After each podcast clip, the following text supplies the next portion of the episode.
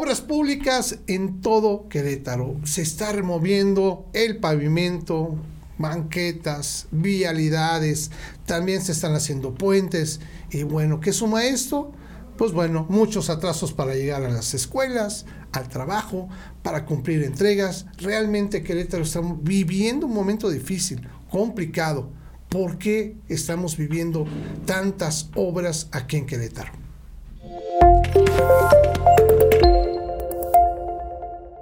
Amigos de Querétaro de verdad, me da gusto saludarlos hoy con la compañía de Jorge Lomelí. Ingeniero, ¿cómo estás? Muy bien, David, con el gusto de estar aquí.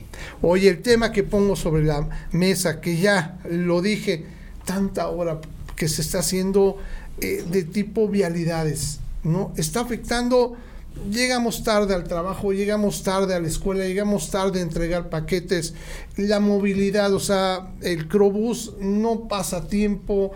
Realmente estamos viviendo momentos muy difíciles los queretanos, ¿no? Que vemos pues en circunstancias, yo veo gente en la cola de, para esperar la parada del camión impresionantes que nunca antes había visto. ¿Por qué hay tantas obras al mismo tiempo en la ciudad? Es normal, yo nunca lo he visto, bueno, en ningún estado. No sé tú qué me pudieras decir. Mira, me parece que es producto de que eh, los tres años de la presidencia municipal y el anterior gobierno, que del mismo partido, tuvieron pandemia y probablemente no se hicieron muchas acciones que hoy quieren acelerar, pero en un momento me parece que inadecuado, en un momento complicado porque la columna vertebral de que parte al oriente del poniente la ciudad y la zona conurbada en alguna proporción también, eh, está toda prácticamente pues cerrada, ¿no? Y tiene que ver mucho con atajos, tiene que ver mucho con eh, vueltas en, a la derecha, en fin. Eh, bueno, es una eh, compilación de muchísimas cosas.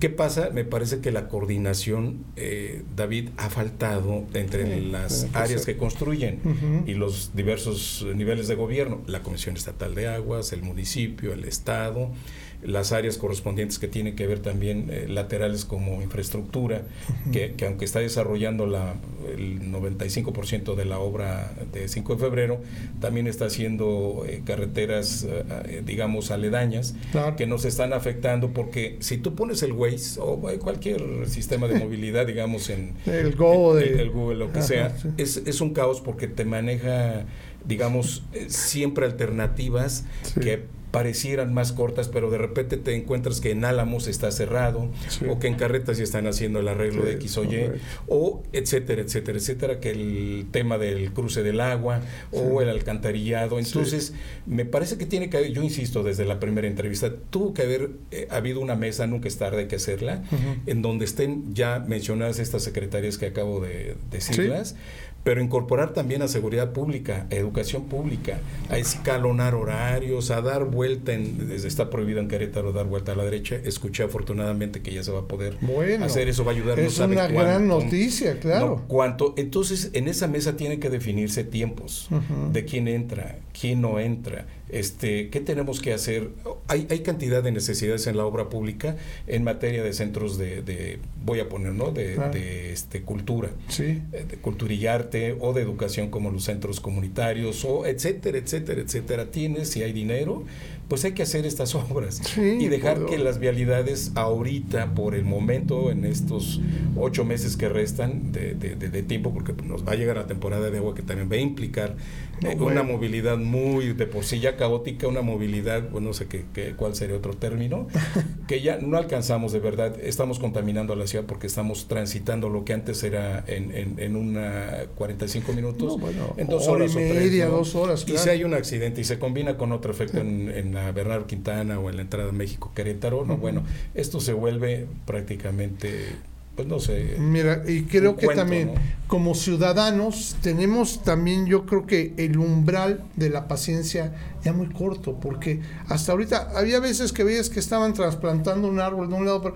no, y ahorita ya no quieres ni que quiten un árbol porque ya te quitaron un carril, ya la máquina invadió. El humor social está de veras completamente irritado, lo, escuchamos con gente que ordinariamente tendía este partido, hoy día lo platicamos y están muy molestos porque ven esa, sí la necesidad y sí entendemos que una obra trae muchas cosas, trae un... Puede trae beneficios, ¿no? Pero trae beneficios, pero cuando se ve que no se planea en términos laterales, digamos, de todo lo que ya platicamos de las áreas correspondientes de construcción, pues te genera coraje. Claro. Yo veo nada más tres vialidades, las más importantes. 5 de febrero en obra, Bernardo Quintana en obra, en la parte de sombrerete, estamos diciendo, y también el Junípero Serra, en, obra en un puente para un fraccionamiento privado, que bueno, yo no sé por qué le dieron el permiso ahorita, o por qué no lo acaban ya, pero tres vialidades con problemas de tráfico este en todo el día bueno claro y están reencarpetando aquí reencarpetando allá.